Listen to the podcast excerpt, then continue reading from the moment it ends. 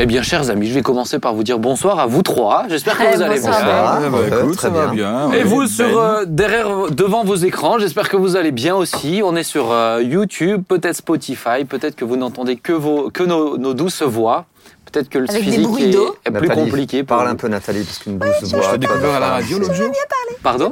J'écoutais la radio en rentrant de culte et Ouais. je tombe, je tombe sur. Mais je connais cette, je connais cette voix, c'était Ben qui parlait. Je dis, mais. Ah ouais. mais Toi, la voix de Ben. Tout à coup, j'avais une, une partie. C'est vrai qu'elle Ben. C'est vrai qu'elle cette passe- voix. Elle passe aussi sur Phare FM. C'est vrai qu'elle passe sur Phare FM depuis cette Ah, année. euh, ah, ouais. On s'y retrouve, c'est vrai. On s'y retrouve. Des petits extraits dont on s'y retrouve sur Phare FM. D'ailleurs, peut-être que vous nous suivez au travers bien. de Phare C'était bien C'était très bien. On n'a pas dit de bêtises Pas trop. Ça va, ça passe. Bon, ton père, on en parle Après, pas, c'est voilà. Après, c'est la radio Claude, des c'est le bêtises, ça sort. hein. non, non, non, je fais plus, plus grand chose là. Tellement. Bon. Je laisse faire. Tous les trois, est-ce que vous êtes en forme? Ah oui, Ouais? impeccable. Ah bah c'est super, on est ravis ensemble d'être ensemble. Jérémy, ça fait Ouais, longtemps que je t'ai pas vu. Ouais, ça fait un moment. hein. Ouais. Tu fais grève maintenant des. Non, j'étais en voyage, j'ai fait le tour du monde. et Ah, c'est ça, ouais. Ouais, voilà, Ouais, c'est ça. Et Claude ça Moi, ça moment. va très bien aussi. Parce que c'est ta reprise de. euh, c'est ta, c'est ta première saison en fait. Oui, écoute. euh, Qu'est-ce que t'en penses, tiens Moi, j'apprécie ce côté décontracte Ouais. et multi-sujet. On n'est pas juste dans la théologie ou dans la- du sociétal, on est dans un peu de tout.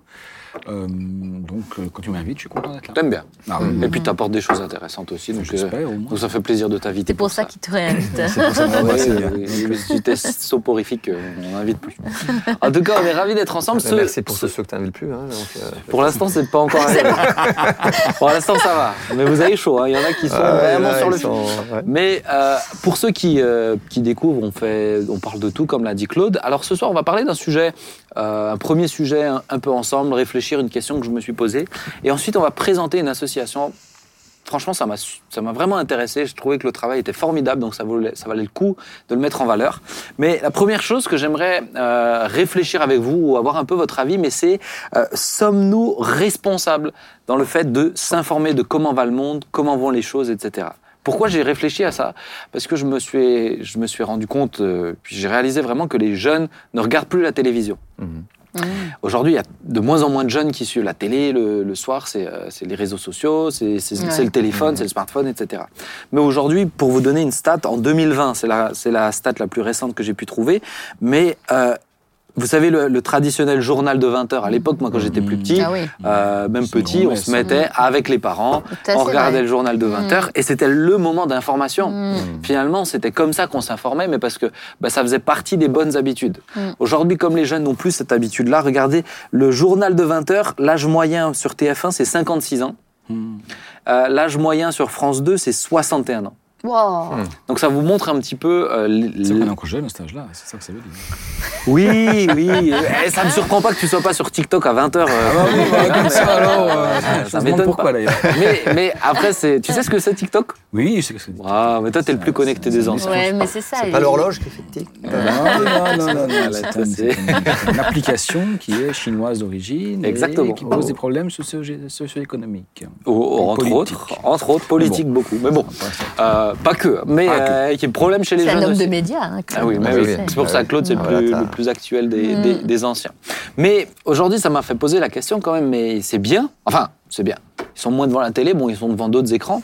Le problème, c'est qu'il y a une dimension d'information euh, qui n'est plus forcément là. Alors oui, les informations, essayent de les rejoindre euh, par TikTok notamment, par certains médias euh, plutôt sur, sur les plateformes telles que YouTube. Vous avez des groupes comme un YouTuber qui s'appelle Hugo Décrypte, des, des, des jeunes Mhm. comme ça qui essayent d'amener l'information. Ce qu'il y a, c'est que c'est c'est une information qui est mâchée, mâchée, mâchée, mâchée. C'est très court Ouais, aussi. ouais. Maintenant, le fait est que même si vous regardez France 2, c'est une information qui est mâchée, mâchée, mâchée. Euh, sur TF1, qui est répétez, manipulée, répétez. manipulée. mani- On a, on a tout cet aspect-là. Donc, ça m'a fait poser la question, mais est-ce qu'on est responsable?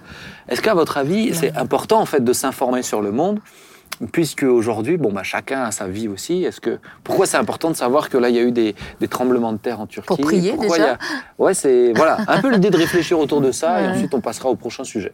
Bon, Nathalie, allez, t'as commencé. Ben, euh, Jésus nous, nous, nous disait bien hein, qu'on n'était pas du monde, certes, mais dans le monde. Ouais. Ça, ça voulait dire qu'on a un devoir, en tout cas, d'être proche des gens.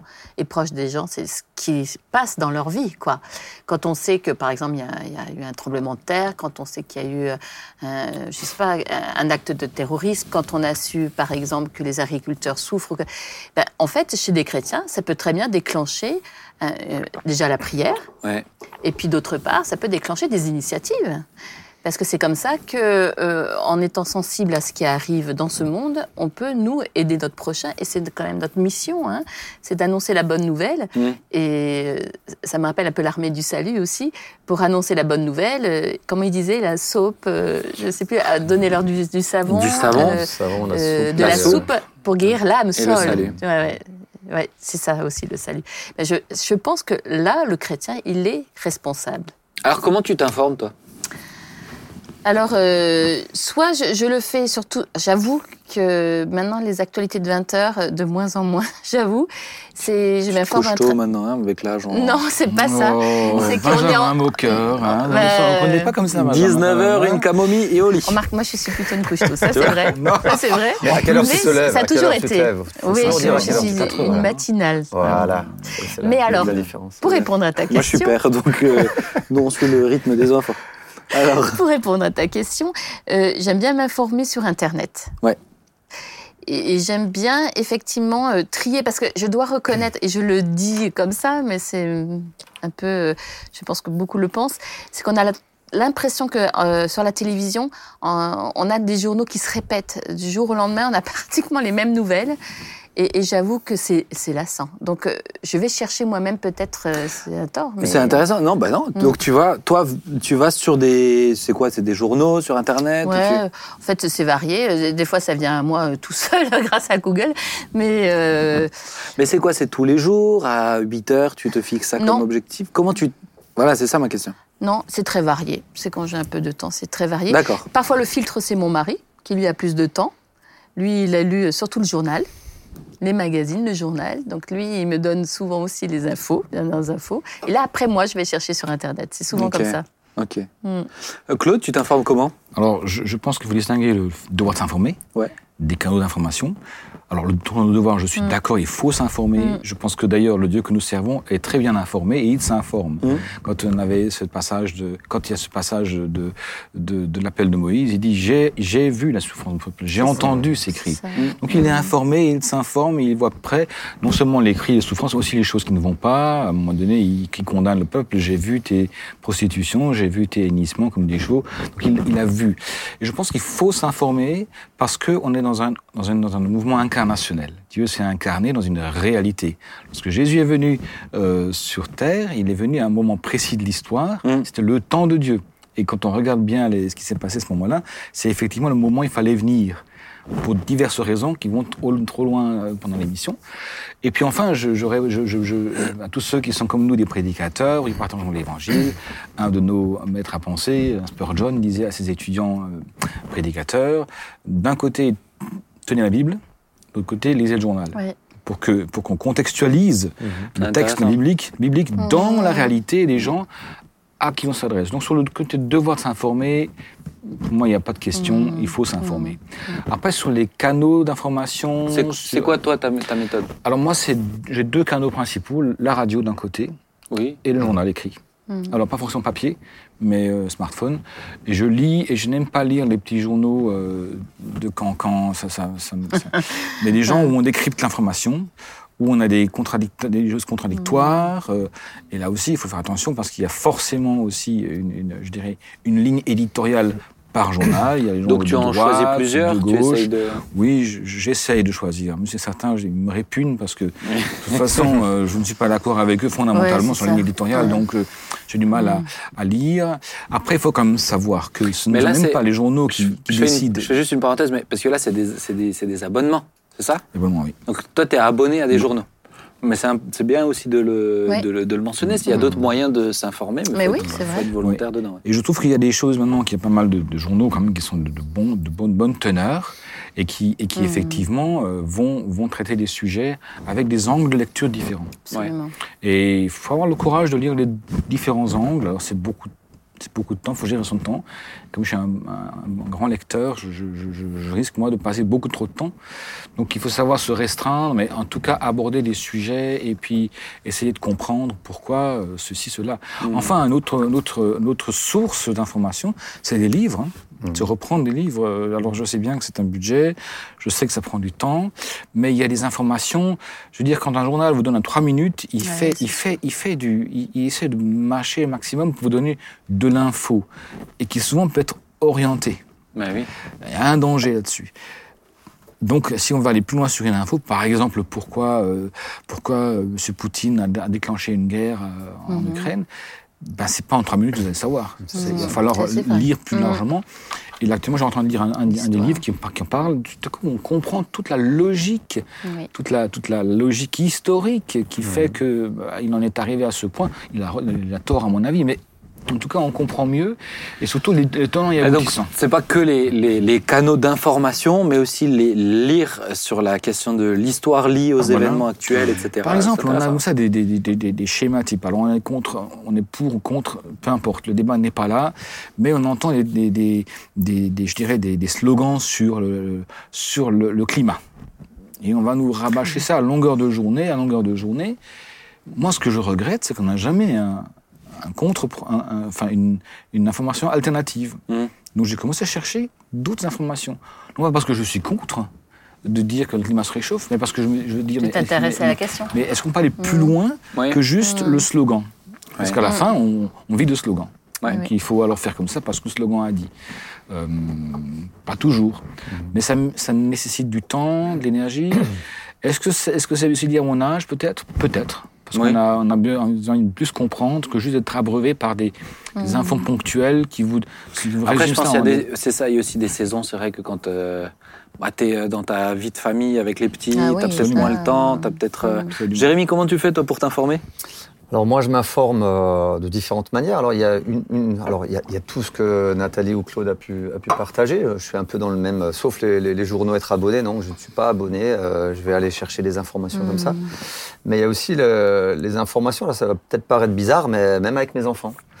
Avec mes enfants, c'est intéressant quand on se met autour d'une table et quand on commence à discuter, parce que les enfants nous parlent d'informations que eux ont chopées euh, sur le net ou Ouais. ailleurs, et qui, euh, et que moi-même, je ne suis pas euh, ni informé et ni même Mhm. confronté à ces informations-là. Et je trouve que c'est intéressant parce que ça emmène de vraies discussions. Ouais. Ouais. Et alors, ça me, alors là, moi, je me dis, mais il faut absolument que je puisse aussi m'informer pour avoir un, un discours qui soit Ouais. juste et équilibré au travers de ce qu'on va partager. Les enfants, et je, je crois qu'ils ont, ils vivent dans un monde aujourd'hui où nous, peut-être, on est un peu extérieur. À, on est- on est dans le même monde, bien sûr, mais au niveau de l'information, on est un petit peu décalé. Parce qu'on ne vit pas du tout la même chose que eux. Oui. Et on est des fois aussi pas aussi collé à nos smartphones, quoique, je ne sais pas, Quoique. euh, que eux. Et je me dis, mais là, c'est vraiment un, un côté très intéressant, en tout cas dans la, dans la façon où si nous, on veut être euh, pardon, à la page, si nous, on veut permettre à nos enfants d'avoir des, des vraies réponses et être juste par Mhm. rapport aux informations qu'on peut avoir, on a, nous, en tant que parents, ou peut-être grands-parents ou autres, hein, euh, pas être contre comme ça, ben non, ce que tu dis, c'est faux, de se dire, OK, ce que tu as dit, j'ai- j'ai entendu, je vais aller chercher aussi des informations pour pouvoir justement confronter, Ouais. euh, Mm. enfin, Ah, confronter, pas confronter, mais en tout cas avoir des éléments pour aller euh, Mm. en profondeur dans, dans- dans ces informations. Mais J'entendais un gars comme ça, moi, qui disait euh, Moi, je m'informe plus sur tout ce qui est euh, canaux d'information, etc. Euh, les seules informations que je, que, je, que je reçois et où je vais creuser, c'est celles euh, qui viennent à moi par la, par la société, par les gens que je rencontre, etc. Ah, voilà. Mm. Parce que j'estime que ces informations-là, ce terrain. sont vraiment les informations mais que j'ai besoin d'avoir. Mm. Alors, c'est un point de vue. Euh, ben, c'est sûr que les gens, ils vont te parler de la guerre en Ukraine. Mm. Ouais, ouais. Les gens, Ce pas forcément. en fait. Voilà, c'est ça. Il dit ça, c'est vraiment, de mon point de vue, c'est vraiment les informations importantes à avoir et tout le reste. Le truc, c'est qu'aujourd'hui, c'est vrai que tu as certaines chaînes télé ou certains journaux, mais, euh, mais ils fonctionnent qu'à ça. Donc, de l'information, ils doivent en. Mm. Je vais le dire comme ça, mais ils doivent en, ils doivent en pondre tout Mais le oui, temps, en fait. Donc, euh, moi, ce que donc y a du, des fois, il y a du surplus aussi. Mm. Euh, et la question, c'est toujours. Moi, j'ai cette question peut-être d'équilibre. Aussi, ne pas se remplir la tête. Euh, j'ai- Il y a des gens qui me disent Mais moi, je ne peux pas regarder les infos parce que j'angoisse. C'est ça. Mm. Notamment, Ouais, euh, ouais, ça a un j'ai plusieurs impact, personnes hein. qui me disent Mais j'angoisse, je- je- je suis pas à l'aise. Les mauvaises euh, nouvelles, je- ça impacte. Et après, en parlant des canaux d'information, il y a aussi des canaux qui enferment. notamment les réseaux Mm. sociaux. Si vous, êtes un, si vous êtes un peu complotiste, vous allez trouver des, des informations Ah qui vont venir à vous parce que vous avez été sur un site, Bah qui oui. vont vous alimenter votre Mm. façon Bah, de ça, c'est l'algorithme Mm. qui Et travaille donc, comme ça. c'est ouais. l'important de pouvoir se dire, OK, j'ai entendu ça, maintenant je vais aussi entendre Ouais, c'est ça, le- l'autre version. Mm. C'est, et c'est pas simple, je dirais, mais en même temps, sur le devoir de l'information, oui. Je pense C'est que important. c'est important de Et s'informer. tu, tu sais, moi j'entends, euh, ça ça m'a fait, quand je pensais à ça, en fait, je pensais aussi, parce que certains disent, non mais moi je suis pas de ce monde de toute façon. Euh, Oui, je vis dans ce monde, mais je suis pas de ce monde, euh, chez les chrétiens. Mais pour moi, c'est dangereux en Ah. fait d'aborder Bien sûr, comme ça, parce que, parce c'est la réalité de ceux qui vivent avec nous, et c'est notre réalité aussi. Et puis je me dis, mais Jésus, lui, quand il allait vers les, les gens, la, la population, il, Oui. il informait les gens au travers aussi de ce qu'ils vivaient eux, pour les paysans, Mm. pour, les, euh, pour tous ceux qui, euh, voilà, qui, vivaient la, qui vivaient de la terre. Tous ceux qui construisaient des, des maisons Mais oui, ou quoi, mais mais oui. Jésus va parler en parabole et il va venir dans la, dans la réalité des gens Mm. pour informer les gens de ce qu'est le royaume de Dieu, de ce qu'est la parole de Dieu. De- je veux dire, il, il- il venait à leur niveau à eux. Ouais. Et je trouve que ça, c'est important au niveau de, de l'information, de pouvoir. euh, Tu vois, là, actuellement, au moment où on est en train de- d'enregistrer, donc euh, pour euh, ceux qui nous suivent, à mon avis, l'histoire ne sera pas réglée quand vous êtes en train de la regarder. C'est la question des retraites. Mm, Et la question des retraites, des retraites, mais on voit bien sûr l'impact que ça crée dans notre société, euh, l'enjeu que ça crée. Personnellement, moi, euh, je me sens pas, euh, je me sens pas. C'est pas, c'est pas à cause de l'âge, mais c'est parce que ma préoccupation, elle est la vie Elle éternelle. Mm. Et euh, la vie éternelle, je pense que chaque disciple, ça devrait être sa préoccupation. Et le chrétien, oui, il peut se poser la question, etc., sur la question de la retraite. Mais pour moi, on n'est pas dans, on n'est pas dans, on devrait pas être dans l'état de la soci- que la Oui, société oui, a en termes de Ouais. réaction.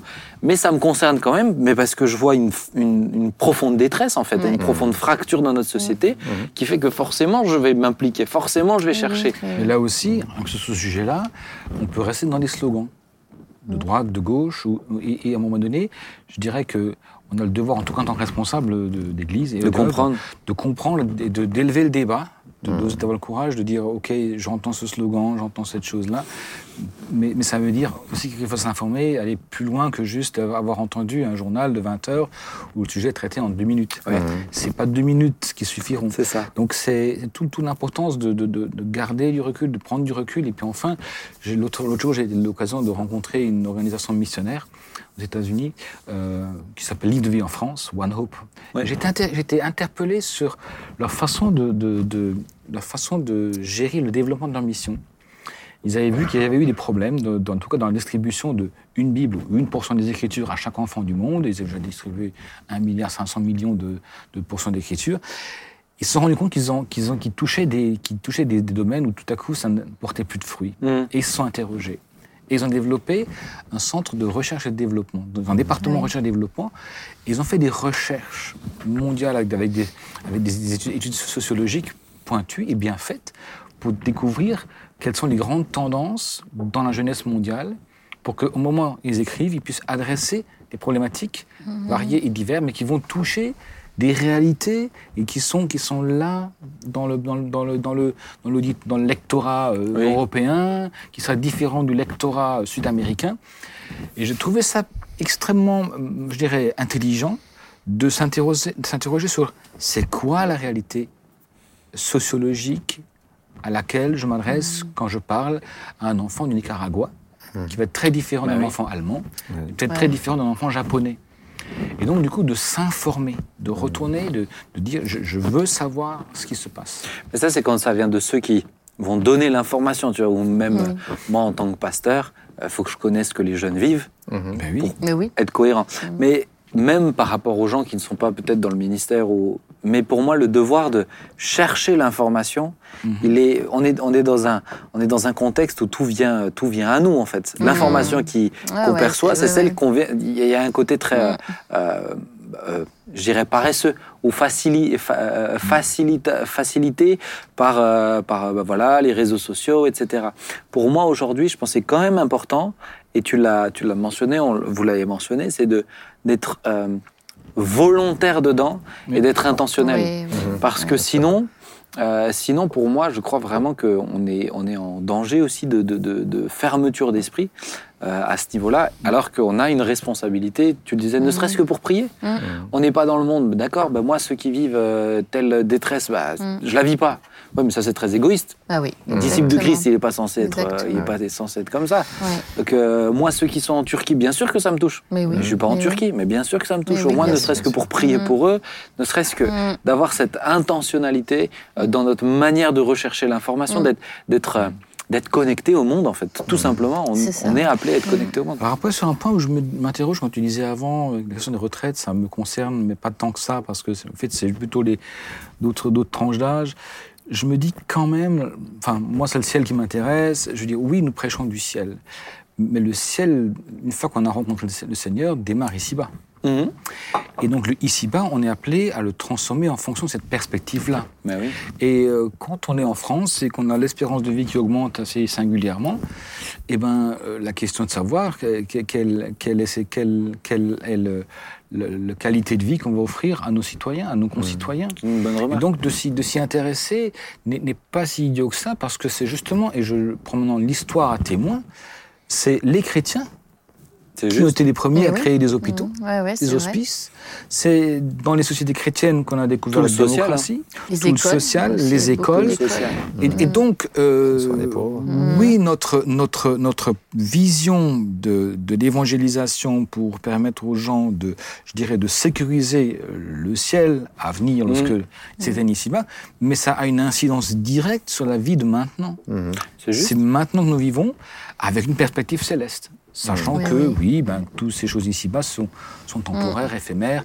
Mais n'empêche, ça peut être long quand on est 25 ans en retraite, avec une retraite à 1000 euros par mois. Quoi. Mais m- bien sûr. Moi, je pense quand même que chaque information qu'on peut, qu'on peut avoir, je- enfin, c'est ce que je fais, je prends toujours du recul, parce que souvent, on peut, on peut se dire l'information qui est là, c'est une vérité pure et dure, Ouais. euh, c'est ce qu'il faut croire, c'est comme ça que Ouais, c'est. ouais. Euh, voilà, moi je prends toujours du, du recul par rapport à ces informations-là et je crois qu'en tant que chrétien, on a aussi besoin de filtrer au travers de la parole de Dieu Mm. parce qu'on a besoin d'avoir les vérités, l'information qui nous vient de la parole pour, Mm. pour, être, euh, pour, avoir, pour pouvoir équilibrer en tout cas toutes les informations qu'on reçoit aujourd'hui qui... Il y a quand même beaucoup d'informations qui sont fausses. Mhm. Il y a Oui. quand même beaucoup d'informations qui tordent beaucoup de choses. Oui. et notamment qui tordent la parole de Dieu. Et c'est là, nous, en tant que chrétiens, je dis, OK, j'ai une info, d'accord, je prends du recul. Alors, je dis pas que c'est faux ou vrai Mm. ou tout ça, mais je veux le filtrer au travers de la Mais parole qui de fait que les gens ont une perte de confiance aussi, justement, Bah oui, qui ne s'informent plus. C'est vrai qu'aujourd'hui, quand le tu, truc. ouais. quand tu. si- encore, l'information a toujours été manipulée. Faut pas Oui, être oui, naïf. oui, oui, En fait, le, absolument. fait- le simple fait qu'elle soit hein. amenée par. euh, tu dis, mais tu- on parle de ligne éditoriale, c'est- ne serait-ce que. bah, Au-delà même d'être euh, manipulateur intentionnel, elle est manipulée parce qu'elle est, parce qu'elle est euh, gérée par des êtres humains Mhm. qui ont leur sensibilité, leur perception. Donc, elle est forcément Mhm. biaisée, l'information. Donc, mais aujourd'hui, aujourd'hui, j'ai quand même, t'as quand même certains, certaines fois où tu vois qu'elle est, elle est euh, clairement manipulée de manière, de Bah, manière bien mauvaise. hein, et- pour nous. Hein. Oui, oui, on l'a oui, bien oui, vu. bien hein. sûr. Mais quand on je pense la- qu'on l'a expérimenté, tu vois. Quand on regarde la parole de Dieu, quand, quand, euh, je veux dire, au niveau des chrétiens, des fois, ce qui est triste, c'est que les chrétiens euh, écoutent des choses, des prédications ou autres, et pour eux, c'est oui et amen. Et il n'y a pas énormément de chrétiens qui vont prendre la Bible Et et, qui vont vérifier Oui, eux-mêmes. que ce qui a Mhm, été dit, vrai. ce qui a été Ouais. partagé, vient de Dieu et vient de la de parole de. Dieu. Ça demande ouais. un, effort. Et, et ça, ça demande un effort. Mais aujourd'hui, c'est Et- triste de constater que même l'information que Dieu nous de- donne, les commandements que Dieu nous donne, de- de eh ben, on va paresse, plus hein. les chercher dans la Ouais, parole, dans la mais source. on se contente Ouais. de ce qui est dit à Est-ce droite à gauche. oui Et c'est là où on, on voit que même au niveau des chrétiens, il y a une pauvreté d'information Mm. du cœur de Mm. Dieu, parce qu'on ne vient pas chercher au, dans la parole. Et, Mhm. et tu vois, pour moi, euh, alors par rapport à ce que tu disais, Claude, moi je, je te rejoins aussi, bien sûr, sur l'importance d'être conscient, euh, de se questionner sur la question des retraites, etc. Mais pour moi, le disciple de Christ est censé avoir les informations, mais les élever à un autre niveau. Tu vois ce que je veux dire? C'est-à-dire que effectivement, je pense que de connaître la réalité de notre société, etc. euh, ah, si le Seigneur il me garde jusqu'à jusqu'à l'âge de la retraite, je serai à la retraite aussi, et ça me concernera aussi d'une certaine manière. Bien Maintenant, c'est sûr. que moi personnellement, dans ma dimension de foi, je sais que je manquerai jamais de rien euh, parce que le Mhm. Seigneur pourvoit à toujours à tous mes besoins. Mais mais même de réussir à amener dans la société euh, cette dimension. Pourquoi c'est les pourquoi c'est les protestants qui ont amené tout ça? Mais parce Mhm. qu'ils avaient ce souci qui vient de la Bible. C'est en c'est fait. sûr. C'est de le ramener à une dimension, d'élever la question de la société à une dimension spirituelle aussi, pour moi, qui est important. Mais pour l'élever, bah, il faut la connaître. Oui, mais oui. Alors, je, je crois ce que tu dis. Enfin, je pense que je suis d'accord avec toi de ce point de vue-là. Je pense juste qu'il faut continuer à ne pas, enfin, continuer à garder un lien entre ça. le spirituel, C'est Ça, ça. c'est sûr. mais aussi avec euh, la vie d'aujourd'hui. C'est ça, la réalité, d'ici, la ré- le réalité, contexte. quoi, Mais est-ce qu'on peut dire. séparer les deux? Mais je réalité, pense- la alors, foi je- et tout, tout est. Non, on, on mais, vit mais dans je, une fais, je- société je pense qu'on a quand même été marqué par la, la, la philosophie grecque qui distinguait l'esprit de la, l'esprit et le corps. Il y a le corps, ça c'est quelque chose de voilà, c'est, secondaire, c'est machin. Et puis il y a l'esprit, ça c'était tout, la pensée, la philosophie, etc.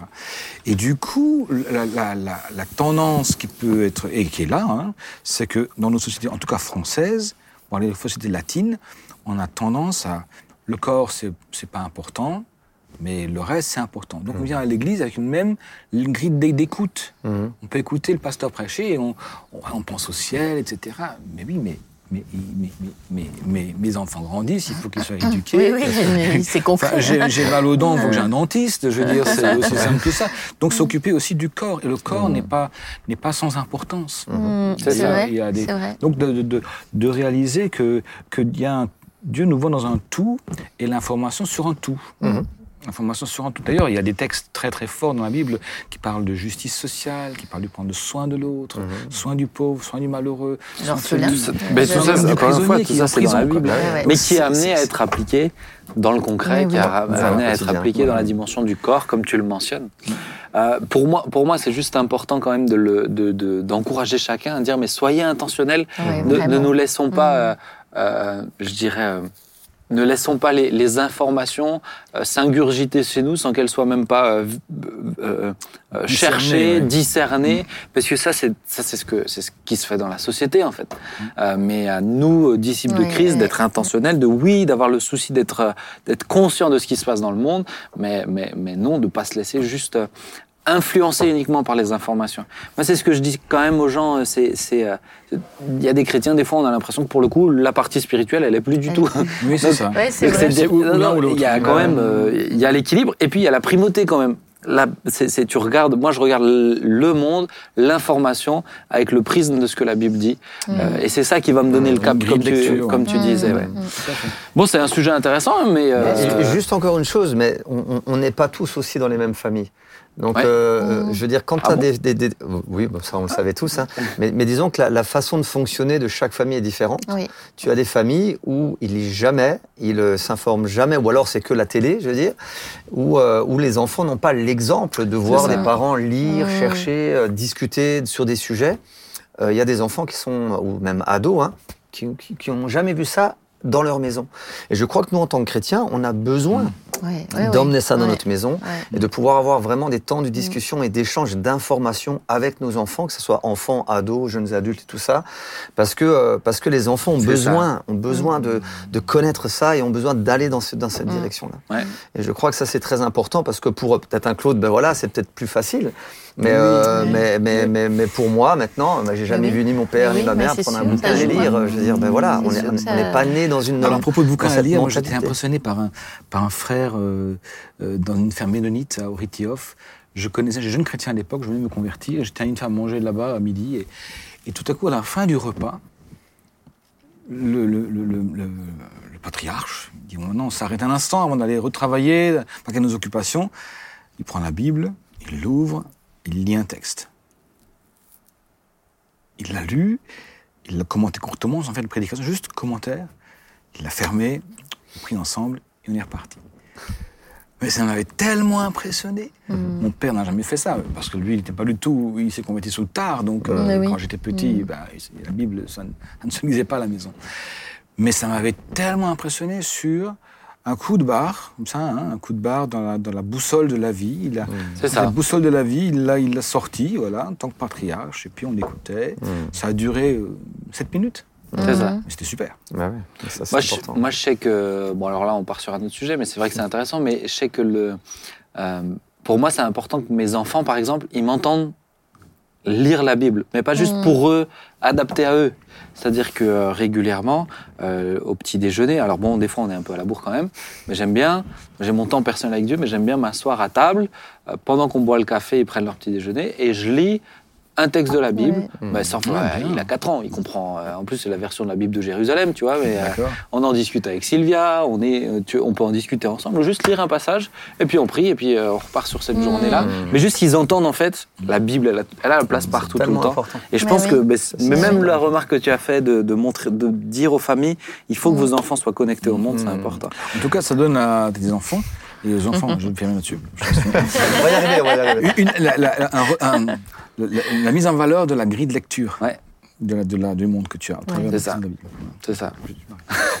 Mais parce qu'on a un super invité. J'aimerais qu'on oui, puisse faire découvrir- euh, une association que je ne connaissais pas avant, euh, avant de préparer l'émission et que j'ai trouvé mais très intéressant. En fait, c'est une association euh, à but non lucratif, ce qui a démarré en Suisse, à Tavannes, pour tous les Suisses qui nous regardent, euh, la région de Bienne, etc., les alentours. On vous salue. On est ravis de vous avoir. Et euh, ce, ce soir, on aura Frédéric, Frédéric Guerne avec nous. Bonsoir Frédéric. Bonsoir. Merci de ta patience. Tu nous as écouté un petit peu?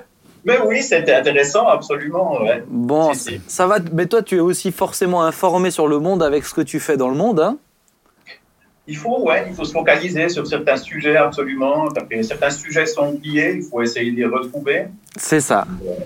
Et puis après, ben, j'ai bien aimé, on parle maintenant de, de, de l'Ukraine. Et hier, je discutais avec un ami, un ami pasteur, et il me disait la première victime en Ukraine, c'est la, c'est la vérité. Donc, euh, les médias euh, sont, voilà, c'est c'est un, sujet très, très complexe, hein, surtout quand on est dans une situation de guerre, où en fait, euh, la vérité, c'est la première victime d'une guerre, puisque l'information, elle est utilisée toujours. La quoi. propagande, C'est hein. C'est ça. C'est ça. Alors, Frédéric, toi, tu, tu, euh, tu fais partie de la fondation Digger. Exactement, je suis le directeur de la Fondation Diguer et c'est moi qui ai initié ça il y a, il y a 25 ans. C'était une association au départ et c'est devenu une fondation un peu plus tard. C'est ça. Alors, est-ce que tu peux nous expliquer, euh, déjà dans un premier temps, qu'est-ce que c'est la fondation? Et ensuite on va revenir un petit peu sur comment c'est né. Donc, explique-nous un petit peu. Alors la, la Fondation Diguer, c'est une fondation qui a pour but de, de- On intervient dans le monde du déminage humanitaire. Ça veut dire qu'on essaye de fournir en fait aux, gens qui font le déminage. Donc nous, nous ne sommes pas des démineurs, hein, mais nous fournissons aux démineurs des solutions technologiques. On fait l'entre-deux. On essaye de, il n'y a pas une industrie, il n'y a pas une euh, qui s'occupe en fait des démineurs pour leur fournir les- les outils dont ils ont besoin. Alors nous, on est en relation avec les démineurs d'un côté et on est en relation avec la, science, avec la technologie, l'industrie et on développe en fait des solutions pour les mettre à disposition sans but lucratif aux, aux gens de terrain, ceux qui, qui enlèvent les mines, les munitions non explosées, ce genre de choses. Mais c'est ça, parce que dans chaque temps de guerre, euh, il y a eu des dizaines, des centaines, des milliers de terrains euh, de paysans, de- de- des terrains vagues qui ont été euh, remplis de mines. Euh, Claude, tu nous partageais tout à l'heure en off une citation qui est, si tu peux peut-être la redire Oui, elle n'est pas très, Oui, mais, pas Mais- très sympathique. mais pour comprendre. Mais on, on- on- on relate cet entretien entre le général Eisenhower, euh, dire- enfin général en chef de- de- des Alliés qui avait envoyé donc la Normandie jusqu'à Berlin, puis monte à Berlin, avec Yukov, général Yukov qui était le général de l'armée rouge qui est arrivé à Berlin. Ils avaient une discussion après la- l'armistice et euh, au cours de la discussion, Yuk- euh, Eisenhower demandait à Yukov euh, mais comment tu as fait pour traverser les champs de mines avec tes, avec tes chars? Champs de mines allemands, mines, etc. Et Yukov a dit J'ai simplement fait une montagne de chair. C'est ça. Il l'a pas cru, et c'est après les services de renseignement qui ont confirmé à Eisenhower que c'est ce qui s'était passé. C'est-à-dire que Yukov a envoyé des, des garçons se tra- traverser les champs de mines, se faire exploser, pour que derrière les chars puissent passer sans subir de dommages. C'est ça. Aujourd'hui, c'est et aujourd'hui, malheureusement, bah, cette réalité, elle est, elle est encore là pour des pour les pour les terrains de certains paysans dans des pays euh, qui étaient en guerre, etc. Donc peut-être pour euh, pour euh, pour comprendre. Donc vous développez des chars anti-mines aussi. Hein, c'est super intéressant. D'ailleurs, je vous encourage à aller sur leur leur site. On va mettre le lien dans la description pour que vous puissiez découvrir ce travail. Mais c'est extrêmement intéressant. Moi, je regardais un petit peu. vous, tu présentais, tu présentais Frédéric la taille des mines, mais qui sont des, des- des tout petits engins finalement, hein, qui sont sous 20, 30 cm sous terre. Et puis, bah, il suffit d'une fois, euh, d'un poids un peu trop lourd. Et puis, c'est un enfant qui, euh, qui, qui, qui, se retrouve démembré. C'est un adulte. C'est des familles euh, endeuillées. Donc, merci pour ce travail. Comment il a commencé? D'où est venu ce rêve? Parce que c'est assez intéressant quand même. Vous êtes pas. Enfin, tu viens de la Suisse, quoi. Hein c'est pas le, c'est pas le zone, le, le, le, pays le plus, ouais, c'est ça, le plus miné, le plus miné quand même. Alors voilà, bah, l'histoire, elle commence, euh, elle commence quand je suis enfant en réalité. Euh, gamin, je pense que à l'âge de 6 ans, j'ai eu euh, un premier accident avec une arme. Donc en fait, j'étais passionné d'armes en tant que gamin. D'où ça tombe, je ne sais pas. Hein, mais euh, voilà, j'ai perdu un œil euh, à l'âge de 6 ans à cause de ça. Et ça m'a pas du tout refroidi. Donc j'ai toujours été passionné par les armes, les explosifs, aux grandes dames de ma maman d'ailleurs. Et puis voilà, donc tout ce qui explosait, euh, hmm. ça m'intéressait. Et euh, de fil en aiguille, ben voilà, je suis devenu un peu plus adulte, en tout cas au niveau, peut-être pas dans la tête, mais pour le reste, oui, je sais pas. Et euh, ben, j'ai fait des, des études, passionné de technologie aussi, donc je suis devenu ingénieur. Et puis, ben, cet intérêt pour les armes a diminué. J'ai aussi cheminé aussi au niveau de ma foi, hein, donc ça m'a ouvert les yeux sur un autre aspect du monde, un aspect où c'est pas un jeu en fait. Euh, les armes, elles ont un impact dans le monde, elles ont un impact qui est terrible, et ça m'a permis aussi de m'ouvrir, de m'informer. On parlait de ça tout à l'heure, et de m'informer en fait sur des réalités de ce monde. Et euh, en fait, le déclic, il a eu lieu euh, quand je travaillais en tant qu'ingénieur. Mon premier job en tant qu'ingénieur, c'était pendant une pause. Et j'ai un collègue, euh, on discutait hein, à la pause du café, et euh, un collègue revient d'un voyage au Vietnam et il m'explique qu'au fait, au Vietnam, il a vu des démineurs qui creusaient, ils gratouillaient le sol, ils avaient des aiguilles euh, pour sonder le sol pour essayer de trouver des mines. Et moi, je lui dis, waouh, mais les mines, c'était pendant la guerre? Il me dit, non, non, il y en a toujours, la guerre est finie, mais les mines, elles sont restées. Et puis, c'est vraiment compliqué pour eux d'enlever ça. Ils gratouillent le sol, ils n'avancent pas, c'est super dangereux. Et là, euh, moi, j'avais toujours eu, quand j'ai fait mes études d'ingénieur, j'avais à cœur, vraiment, je me disais, mais j'aimerais faire quelque chose d'utile. En tant qu'ingénieur, c'est pas forcément évident de faire quelque chose pour son prochain. Euh, si, je dis toujours que si vous êtes médecin, euh, c'est plus facile puisque vous êtes, c'est le sens même de votre de votre travail. Mais en tant qu'ingénieur, ben voilà, surtout ici en Suisse, on va faire des bons, on va faire du support pour l'industrie du luxe, par exemple. Et ça, ça ne m'intéressait pas du tout. Gagner de l'argent, ça ne m'intéressait pas du tout. Et euh, je voulais faire quelque chose d'utile, mais je suis ingénieur au fond de moi. Et le jour où il me parle de ça, je me suis dit, voilà, voilà, euh, ça explose, donc ça m'intéresse. Hein. Euh, la technologie pourrait peut-être apporter quelque chose, donc ça c'est génial. Et c'est là où j'ai eu ce déclic. J'ai vraiment eu un déclic à, à, un moment. Je me suis mis à chercher, j'ai passé toute une année à faire des recherches, à participer à des conférences à gauche, à droite. Et un jour, euh, ben voilà, je participais à une conférence à une école polytechnique en Suisse, une des plus grandes écoles euh, de, de, technologie en Suisse.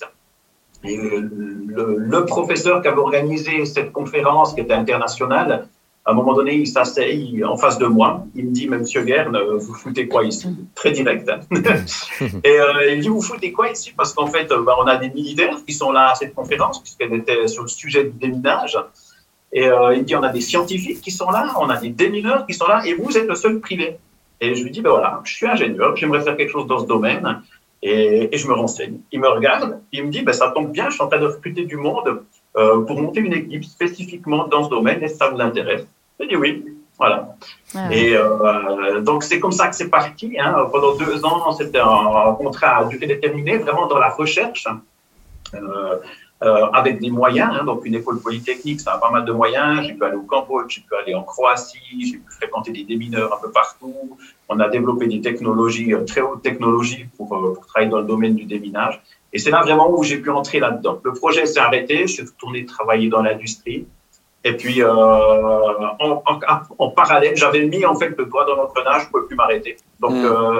euh, j'ai continué. Et ben voilà, ces relations que j'avais établies avec des démineurs euh, ont continué et ils sont venus avec des demandes plus précises. Et c'est à ce moment-là que je me suis dit, ben voilà, on va créer une association pour essayer de leur venir en aide de manière vraiment efficace. D'accord. Donc toi, est-ce que tu as amené à te déplacer sur les terrains? Comment ça se passe? Euh, Tu les accompagnes pour expliquer comment fonctionnent les, les Qu'est-ce qui est, c'est, c'est, c'est quoi un petit peu euh, aujourd'hui dans ton quotidien ce que tu fais? Alors moi, je ne vais pas vraiment sur le terrain à proprement parler. Donc là, j'ai des collègues qui s'occupent, euh, notamment moi, qui s'occupent de la formation, du service euh, client, ce genre de choses. Donc, euh, c'est sûr qu'on est présent sur le terrain. C'est vraiment important parce que bah, les démineurs, euh, ils ont les moyens habituels, mais euh, quand on leur ramène une machine de déminage, un engin Touchstone télécommandé et tout ça, eh ben, on, doit, on doit les former, on doit leur apprendre aussi comment utiliser. C'est nous qui, qui on forme les spécialistes au déminage mécanisé. Donc, on est devenus des spécialistes mondiaux à ce sujet. Pour ma part, euh, ben voilà, en tant que directeur, j'ai un peu quitté la technologie. Alors, ça, pour moi, c'est un peu dur parce que c'est mon âme qui est là-dedans, mais j'ai dû confier ça à des jeunes plus efficaces que moi. Euh, mais pour ma part, ben voilà, en tant que directeur, je travaille beaucoup plus au niveau, euh, comment on va dire, au niveau institutionnel. Comme nous sommes sans but lucratif, on est soutenu par des, privés. Hein, donc la Fondation Diguer n'a pas d'investisseurs, n'a pas d'actionnaires derrière. Et euh, pour fournir les machines en fait sur le terrain, ben, on passe, on, on monte des projets. Ça veut dire qu'on va euh, on va faire une démission d'évaluation, on va rencontrer des démineurs, ils vont vous dire ah, si on en aurait besoin, on valide si technologiquement c'est sérieux, s'il n'y a pas de corruption, ce genre de choses. Et ensuite, ben, on va monter, on va trouver des fonds. Donc, euh, pour trouver les fonds, on va passer par le gouvernement suisse, les, gouvernements cantonaux, des fondations privées ou, peu importe. Hein. On a même une fois un privé qui nous a financé une machine de déminage, vous pouvez imaginer, à 8 millions hein, de francs. 500 Et, euh, francs suisses, je précise quand même pour ceux qui. Ben, c'est la même chose qu'en euros. hein, Ouais, c'est ça, ouais. Ouais, ouais, une machine, c'est 500 000 euros, d'accord, ouais. 500 Mais 000 c'est même un peu plus maintenant. Avec la crise, ça c'était avant un peu la crise. Euh, Maintenant, les l'acier, tout ça a augmenté, donc on a dû adapter. Mais l'ordre de grandeur, c'est ça. Donc, je- voilà, donc mon boulot à moi, ben, c'est de, de me mettre en relation avec des bailleurs potentiels, euh, avec certains utilisateurs dans certains cas. Donc, des fois, je vais pour rencontrer des, ben, au niveau des gouvernements aussi. Donc, ben, typiquement, la semaine prochaine, dans, dans, dans quelques heures, je vais prendre l'avion et la semaine prochaine, je vais à Kiev. Et là, je vais rencontrer en fait le, la, la sécurité civile. Donc en fait, je dois établir en fait un projet avec le, le- la sécurité civile qui est en charge du déminage humanitaire là-bas. Et ensuite, on va monter la partie technique, la partie, la, la partie financement qui va se faire depuis ici. Et puis bon, on va déployer. Là, ça sera des peut-être du personnel qui va faire de la formation sur place. Ça dépend. On va justement mettre tout ça en place. D'accord. C'est combien de machines que vous avez déjà réussi à mettre en place euh, dans le monde? Alors très peu, hein, très très peu. En 25 ans, on a mis 17 machines, euh, on a monté 17 machines. Mais ce qui, moi je dis toujours, attention, c'est ben, justement notre mode de fonctionnement. On n'est pas, on fait pas de la grosse production. D'ailleurs, dans le monde humanitaire, les, les moyens financiers sont pas suffisants. C'est assez catastrophique. On en parle parfois, on en parle parfois même beaucoup. En fait, euh, il y a souvent plus d'argent qui est dépensé dans des conférences pour en parler que sur le terrain. Enfin, c'est un peu caricatural, hein, ce que je dis là, c'est un peu exagéré, mais euh, c'est pas très très efficace. Euh, donc, on doit faire avec les moyens du bord. Et en fait, quand on déploie une machine sur le terrain, on, de manière générale, c'est pas c'est pas une vente, mais c'est un projet qu'on monte. Donc, on va tout mettre en place. Donc, en gros, en moyenne, on va faire une par année, maximum deux. Et euh, donc voilà, c'est pour ça qu'il y en a peu. Mais chaque fois qu'on a mis, on a envoyé une machine, en fait, il y a tout un projet qui est monté derrière, avec oui. formation, avec le, le, le- le déploiement de la machine. Ce qui explique ces chiffres un petit peu faibles, mais qui, dans les faits, bon, voilà, ça, les impacts, on les a, on les connaît. Quoi. D'accord. Et donc, en fait, c'est vous qui choisissez les projets. Les gens peuvent vous contacter, mais c'est vous qui regardez. Tu parlais tout à l'heure de la corruption. euh, Tu, te- tu parlais tout à l'heure du sérieux du projet. Euh, comment comment vous, vous, vous triez justement? Quel est un peu votre, votre Mhm. fonctionnement à ce niveau-là? Alors, si on faisant des bêtises hein, qu'on apprend, euh, alors on a fait des très beaux projets. Parfois, on a eu des demandes euh, un peu particulières. Donc, nous, tout enthousiaste, j'ai un ambassadeur qui débarque ici, responsable du déminage d'un pays d'Afrique que je citerai pas. Et euh, l'ambassadeur en question, euh, tout motivé, voilà, voilà, voilà, c'est moi le responsable, je suis en de machine euh, la meilleure et tout, je suis intéressé. Nous, on fait des démonstrations et tout. Et tout à coup, euh, il commence de nous parler de la toiture de sa maison, de sa villa ici en Europe, dans un pays pas bon marché du tout. Euh, qu'il faudrait réparer la, toiture de sa villa. Et je me dis, mais là, il y a quelque chose qui cloche. Je suis très naïf, très, très naïf. Donc, j'ai pas compris. Moi, je dis, ah, bah, c'est dommage, vous avez une toiture Voilà.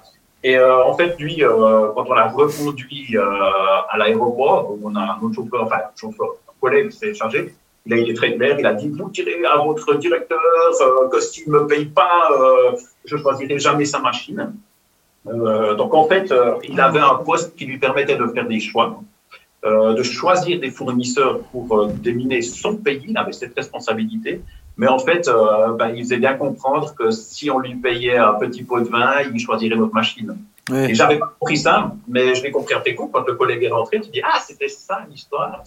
Et on se Alors voilà, on a eu des cas par exemple aussi euh, un autre pays où il y avait de la motivation et tout, euh, et puis on s'est rendu compte que sur place il n'y avait pas de besoin. C'était ah. Voilà, c'était n'importe quoi. Et donc, depuis maintenant, on a établi depuis pas mal d'années maintenant, euh, chaque mission, on la précède d'une mission d'évaluation. Alors, même si on trouve les financements pour la mission en question par la suite, ces missions d'évaluation, on les finance nous-mêmes parce qu'on s'est rendu compte que ça coûte un peu. Euh, ça dure pas longtemps, hein, c'est quelques jours, mais pendant quelques jours, vous rencontrez des gens, vous allez voir sur le terrain et vous, vous validez en fait le projet qu'on vous a proposé. Donc voilà, parce que de manière générale, ce sont les démineurs ou les gouvernements qui nous approchent mm. et qui nous soumettent des demandes et nous, on va les valider sur place parce que des fois, c'est du flanc, des fois, c'est de la corruption. Et euh, notre image, elle en, elle en dépend aussi. Hein. On va pouvoir perdre des bailleurs euh, si, si on finance un projet. On a tiré le frein à main dans ces quelques projets à la dernière minute, presque trop tard. Donc, on n'a jamais perdu d'argent, mais on a perdu peut-être un peu notre crédit auprès de certains bailleurs parce qu'on a dû leur dire attention, stop, c'est pas sérieux, mais c'était pas. Donc voilà, c'est tout un processus qu'on apprend sur le tas, mais on valide ces choses maintenant absolument. D'accord. J'ai une question. Euh, enfin, à vous écouter, donc il y a des champs de mines, mais est-ce qu'on a une idée un petit peu du, du nombre de kilomètres carrés dans le monde euh, Tu as anticipé la question que je voulais. Bah non, c'est très bien. Ah bah c'est très bien, vas-y. Est-ce qu'on a une idée un petit peu du, du, du volume, de sur... enfin, ou de la surface qui reste à déminer si toutefois on, mmh. on en sait quelque chose? Alors c'est gigantesque. Hein. Euh, alors on a les statistiques sont connues. Hein. Chaque pays a des statistiques. Euh, chaque pays qui est concerné par la problématique des mines doit mettre en place ce qu'on appelle un centre national de déminage. C'est-à-dire c'est une autorité, une autorité qui est en charge de, cartographier, de définir les priorités, tout ça. On trouve ça, hein, il y a un, site web qui, contient tout ça, c'est le Landmine Monitor. Donc c'est très précis, on a le détail mais c'est absolument gigantesque. Euh, ben, un exemple, euh, tout dernièrement, on parlait, avant on parlait de l'Ukraine. Eh ben, en tout début d'année, le Premier ministre ukrainien a fait une annonce. Il a dit voilà, on a un record. On est actuellement, l'Ukraine a maintenant le plus grand champ de mines de la planète. Et juste pour l'Ukraine, les chiffres sont estimés à 250 000 kilomètres carrés. Euh, ben imaginez 250 000 km, c'est le Royaume-Uni. Angleterre, Écosse, Pays de Galles, euh, Irlande du Nord. Donc voilà, ça c'est juste l'Ukraine. Juste l'Ukraine. Juste l'Ukraine, ouais. C'est six fois la Suisse, pour se faire une idée. Hein. Donc euh, voilà. Et jusque-là, on parlait de centaines de milliers de mètres carrés, euh, de kilomètres carrés, mais on a peut-être, je ne sais pas si on a doublé, mais peut-être, on a peut-être doublé en une année. Hmm. Donc voilà, ce qu'on appelle short mine, il faut toujours relativiser. Hein. Short mine, c'est c'est pas une seule chose. en short mine, ben, vous avez des petites mines antipersonnelles que vous mentionnez tout à l'heure. Et maintenant, ben, on a de plus en plus de, de, ben, de, munitions non explosées. On a des munitions qui sont piégées. On a des munitions bricolées. Par exemple, en Irak, ben, la, plupart d'Irak, Syrie, c'est ce qu'on appelle des engins explosifs improvisés. Euh, c'est fait euh, à partir de, de, de, de, trucs qu'on récolte, à partir d'engrais, c'est piégé. Donc, ça pose encore des problèmes plus vastes. Donc voilà, hmm. ça change tout le temps, on doit s'adapter. Euh, c'est quelque chose de compliqué. Hmm. Alors moi, je, je, voudrais savoir au niveau de, bah, de la responsabilité que, que, que ton association, que, que la fondation que tu portes euh, a, c'est quand même quelque chose de conséquent. On ne parle pas juste de... Euh, enfin là, euh, on parle de 95% de réussite. En 5% d'échecs là-dedans, ça pose problème, quoi. Hein. C'est pas 5% mmh. d'échecs dans un produit à ah manger, quoi. Hein. Donc là, c'est là, c'est des gens, c'est des vies. parce que forcément, ces machines, elles sont en travail avec les démineurs qui sont là aussi. Comment tu fais Comment la, la fondation fonctionne pour pour s'assurer que vraiment, non, les gars, ils peuvent aller, ils peuvent aller, ils peuvent reprendre leur champ, ils peuvent recommencer à travailler convenablement. Parce que là, je me dis, sinon, moi, je suis à ta place, je dors plus. hein. Oui, hein. À chaque fois que je suis en mission, je dors plus. Absolument. Donc en fait, le- la question de la, de la responsabilité est très importante. Donc en fait, le- c'est cette fameuse autorité nationale de chaque pays qui porte la responsabilité de libérer les terres. Donc c'est toujours le Centre national de déminage, euh, cambodgien, euh, peu, importe, hein, euh, qui à un moment donné, donc, fait partie du gouvernement, c'est une entité gouvernementale qui vont définir ce qu'on appelle les, euh, les POP, procédures opérationnelles permanentes. Donc, c'est simplement des méthodologies de travail qui sont accréditées selon les. Donc, ben, chaque pays a ben, voilà, topographie différente, un, type de munitions différent, des conditions météorologiques différentes.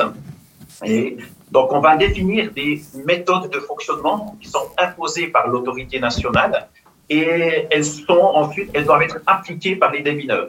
Et donc, euh, quand nous, on amène une machine, cette machine doit entrer dans ces critères. Donc, nous, on doit travailler avec l'autorité nationale, monter, en fait, la procédure avec la machine, qui doit être complétée, en fait, par un contrôle qualité et qui doit répondre aux critères euh, ben, de fameux, voilà, le, le 95%, euh, 95%, c'est inadmissible.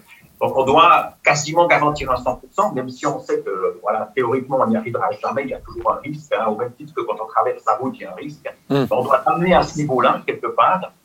Et puis, euh, ça, c'est fait en, en commun accord avec les organisations de déminage, euh, comme euh, Télotres, comme euh, Handicap International, enfin, il y en a plusieurs, quoi, et le gouvernement.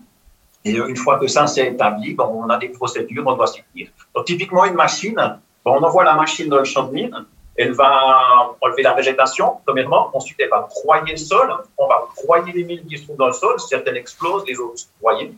Et euh, derrière, on va faire un contrôle, donc les démineurs vont faire un contrôle derrière, qui est euh, beaucoup plus sûr que si la machine n'avait pas passé, parce qu'on a quasiment tout détruit. Et puis, euh, ce contrôle va permettre de, peut-être trouver la mine qui a sauté sur le côté, des choses qui sont complètement inévitables. Et grâce à ça, en fait, on va travailler de manière beaucoup plus sûre, beaucoup plus efficace. En 25 ans, on n'a jamais eu d'accident. Alors que le déminage manuel, comme il se fait malheureusement encore un peu partout, ben, génère des accidents chaque année. Même s'ils ne sont pas tellement publiés, parce que ça ne fait pas bonne presse euh, aux organisations qui collectent des fonds, mais ça existe, ils ont lieu. Et nous, euh, nous, on peut, ben voilà, euh, euh, voilà, je dirais, grâce à Dieu, on n'a jamais eu d'accident jusqu'ici. Mm. on est as- vraiment, voilà, je suis vraiment, ben voilà, c'est aussi la technologie qui permet de faire ça. hein. Il n'y a Mm. personne dans la machine, elle est à distance, euh, ça fait toute la différence. Et tu as jamais eu une mine qui a, euh, qui a euh, détruit complètement le char anti-mine, etc. Non, alors, alors donc, la machine, elle est faite pour traiter les mines antipersonnelles. Une mine antipersonnelle, ben, les vieilles faisaient 100, 200 grammes d'explosifs, elles étaient faites pour tuer les gens. Les plus récentes ont été faites pour mutiler, parce que quand on mutile, on génère beaucoup plus de souffrance, donc euh, super. Hein. donc, euh, c'est comme ça que ça a évolué. Quoi. Mais c'est des petites charges. C'est- Hein, c'est pour une horrible, machine, C'est 200 horrible, c'est d'explosifs, c'est rien du tout. Quoi. Par contre, dans le lot, ben, il y a souvent une mine anti-véhicule qui va être dans un champ de mine ou Ouais. on n'a pas, pas pensé. Alors oui, on en a déjà tapé quelques-unes. Et euh, en fait, la machine, elle est testée pour ça. Elle est faite pour résister à ça. Donc notre machine a été testée euh, par l'armée suédoise. On a, ils ont là-bas une, une équipe qui est spécialisée dans ce domaine. Et euh, nous, on encaisse jusqu'à 8 kilos d'explosifs hein, devant l'outil. Vous imaginez, 8 kilos, ça vous bousille un tank de 50 tonnes. Et nous, on l'encaisse. Parce qu'en fait, on a dû adapter. euh, ça demandait pas mal de boulot. Donc, le savoir-faire, il est dans ce genre de choses. Hmm. Mais c'est pas dit qu'un jour, euh, je sais pas, on fait une fausse manœuvre, on recule, et puis boum, euh, là, elle pète à un endroit qu'on veut pas. Et là, elle, elle pourrait être perdue. Mais non, on n'en a jamais perdu. Bon. Bon, alors on est content. Wow. Est-ce que Wow, vous aviez bravo. des questions, Ouais, Nathalie j'avais- une question, Frédéric. Les machines, vous les confiez ou les vendez, c'est ça ou...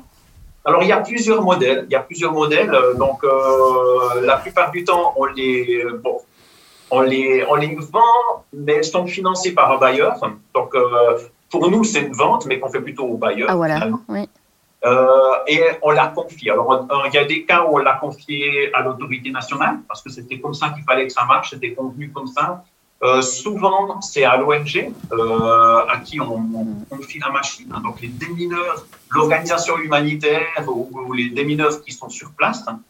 Euh, dans certains cas, vous avez, par exemple, en France, on a une, c'est une entreprise commerciale qui fait Ah du, c'est de la dépollution pyrotechnique. C'est pas des mines, mais c'est des, c'est des, des anciens champs de bataille, des choses comme ça. Mhm. Euh, alors eux, ils nous l'ont acheté, par exemple, ça c'était vraiment une vente. Et puis euh, on a bah, typiquement euh, maintenant un modèle qu'on qu'on aime bien aussi. Bah, on reste propriétaire de la machine, elle est mise à disposition de l'ONG. Donc nous, on, on, on fait, on fait un contrat avec l'organisation des minages Mhm. et on leur demande en fait d'atteindre des résultats. Euh, on leur demande de- d'utiliser la machine efficacement pendant trois ans, par exemple, c'est un Mhm. minimum. Et puis au bout de trois ans, si tout ça est, est- est réglé, ben, la, la machine elle, devient propriété de l'ONG. Comme ça, nous on garde un peu en contrôle. Euh, on tient un petit peu, c'est pas le bon mot, mais on tient un petit peu par le nous permet, le cas échéant, de rebondir plus facilement. Alors c'est pas toujours possible. Vous avez des, des pays qui permettent pas ce genre de choses. Dans d'autres pays, c'est plus facile que d'autres. Donc voilà, on adapte chaque, presque Ouais. chaque projet à son modèle d'affaires quelque part. D'accord. Alors moi j'ai une petite question, euh, alors je suis pas sûr si c'est euh, si possible de répondre, hein, mais est-ce que vous savez à peu près combien de vies ont été sauvées, euh, ont été sauvées euh, par rapport à tout le travail qui a été fait? Alors Frédéric, c'était là. Je voulais terminer avec cette question. Ah, c'est très bien parce qu'on va, on va justement vers la fin. Et euh, je te propose de terminer avec cette question parce que c'est, je pense que c'est la. C'est la Une belle question question. importante. C'est la Hmm. belle question. Quel est le Est-ce que vous avez pu mesurer le résultat de tout votre travail? Alors, savoir combien de gens n'ont pas marché sur une mine parce qu'on l'a enlevé. Ouais, c'est On peut dire que potentiellement, chaque mine qui a été enlevée, c'est une vie sauvée. Hmm. Et même là, c'est difficile parce qu'en fait, euh, bah, une fois que la machine est confiée à une ONG, alors on a par exemple, euh, par l'exemple du Cambodge, là, on a un suivi complet, on sait, euh, voilà, des centaines de vies qui ont été enlevées, on connaît exactement les chiffres. Euh, mais dans certains cas, on ne sait pas parce que ben, la machine tourne depuis des années. Je prends par exemple l'Angola, on aura bientôt une deuxième machine qui est là-bas, elle tourne, on sait que voilà. Par contre, euh, ben, typiquement en Angola, on a d'autres chiffres. Euh, L'organisation qui travaille euh, avec la machine, euh, à d'autres bailleurs. Donc, eux nous avaient acheté la machine en elle-même. Et puis, le, le, par rapport aux bailleurs, ben, ils doivent faire des études d'impact. Et on sait que, par exemple, on a participé au nettoyage d'une province tout entière, qui est quasiment la surface de la Suisse, hein, juste une province là-bas. Et euh, bah, eux, l'estimation qu'ils ont eue, c'est qu'en tout cas, euh, le nombre de personnes impactées positivement, c'était à peu près 50 000 personnes, juste par ce projet-là. Ouais. Et ça, c'est un projet sur les, les 16, 17 qu'on a fait jusqu'ici. Et ça, c'était juste sur deux ans, alors que la machine continue à travailler. Donc, ce qu'il faut imaginer, il y a, ben, il y a les gens qui n'ont pas marché sur la mine, mais en fait, les mines, elles vont impacter des, po- des populations différemment. Ça veut dire que, par exemple, vous avez des gens qui vont attraper des maladies parce qu'il y a des mines. Ah oui. Vous savez, euh, parce qu'en fait, simplement, un point d'eau n'est pas accessible parce qu'il est miné. Mhm. Et ils vont, vont chercher de l'eau dans des zones où l'eau elle, est- elle est pas bonne. Donc on a ça. Vous avez des, des, des gens qui vont mourir de faim, qui auront une mauvaise alimentation parce que les mines empêchent l'accès. Vous avez des gens qui vivent dans des camps de réfugiés parce qu'en fait, l'accès, le retour de leur pays est impossible. On a eu un cas, par exemple, on parle de Chypre. Euh, C'était notre première mission euh, en Afrique. hein, C'était au, Soudan, Soudan du, au Nord-Soudan. Il y avait encore qu'un pays à l'époque. Et euh, en fait, on a travaillé à la frontière entre le Soudan et l'Éthiopie. Et l'anecdote, elle est amusante, j'aime bien la rappeler, c'est que là, c'était un de nos collègues qui travaillait. Il avait, c'était les premières missions, donc là, on était là en permanence parce qu'on devait apprendre. Maintenant, on délègue ça aux ONG. Et lui, il a fait une année et demie là-bas. Et pendant cette année et demie, son frère se marie en Suisse et il euh, prend deux semaines, il rentre en Suisse. Donc, il est voilà, euh, il prend ses vacances, il, va au, mariage de son frère. Il revient et là où il a déminé, il y avait un village à la place. En deux semaines, c'est un village qui s'est créé. Et en, fait, il voyait des flux de réfugiés parce que simplement, le, le- on a fait des trous dans le champ de mine. Et de l'autre côté, il y avait des camps de réfugiés. Et les gens rentraient chez eux. Et c'est des Hmm. milliers de personnes qui sont rentrées chez eux. Hmm. Wow.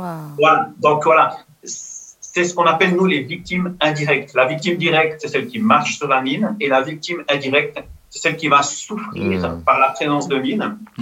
Là, on estime ça à des millions, des dizaines de millions de personnes par le monde qui sont impactées euh, de manière indirecte. C'est absolument épouvantable.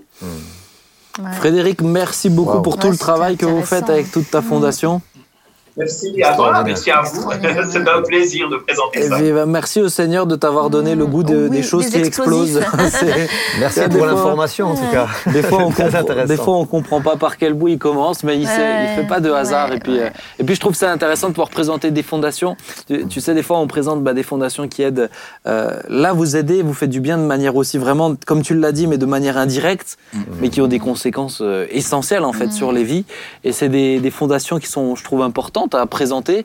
Euh, c'est pas du euh, social comme des fois on a l'habitude de le présenter dans les églises, mais c'est des, émo- des, des, des, des fondations qui font du bien. On l'a dit, avoir le souci du monde.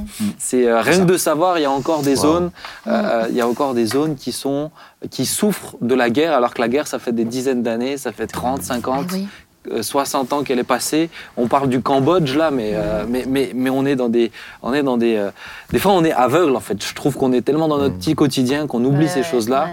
Là, tu viens de nous parler encore de 250 000 mètres carrés de, euh, de, de, de, Kilomètres de, carrés. de kilomètres carrés de terrain miné euh, en Ukraine. Ukraine. Bon, ça nous, ça nous rappelle, hein, et, et tu nous, je trouve que c'est peut-être la chose la plus horrible que tu as dit euh, tout à l'heure, mais qu'aujourd'hui, euh, le temps a fait qu'on a décidé de créer des, des, des, des mines pour démembrer et pas pour Bah tuer. ouais, bah ouais. Parce qu'il y a, parce y plus plus de souffrance, parce qu'il y a plus de... C'est horrible. Et le cœur de l'humain est mauvais et tortueux par-dessus tout, la Bible nous le dit. Mm. Euh, Prions pour ça. Merci beaucoup Frédéric, Ouais. et puis que le Seigneur continue de vous inspirer, vous donner beaucoup de sagesse avec la fondation. hein. Sois béni, À Frédéric. bientôt. Merci. Ouais. Ciao, ciao. Merci, au revoir. Bye bye. Ciao. Bye. Bon, je vous propose de terminer par la prière.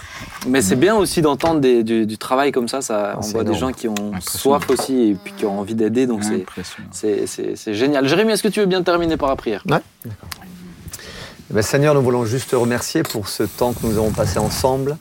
Seigneur, merci parce que toi, tu nous ouvres les yeux. Tu nous informes, Seigneur, de ce qui se passe dans ce monde et nous voulons notamment te remercier pour cette fondation qui fait un travail tellement excellent. Seigneur, qui permettent de sauver des vies, mais aussi de permettre à toute une population de revenir sur leur terrain et à nouveau vivre en paix.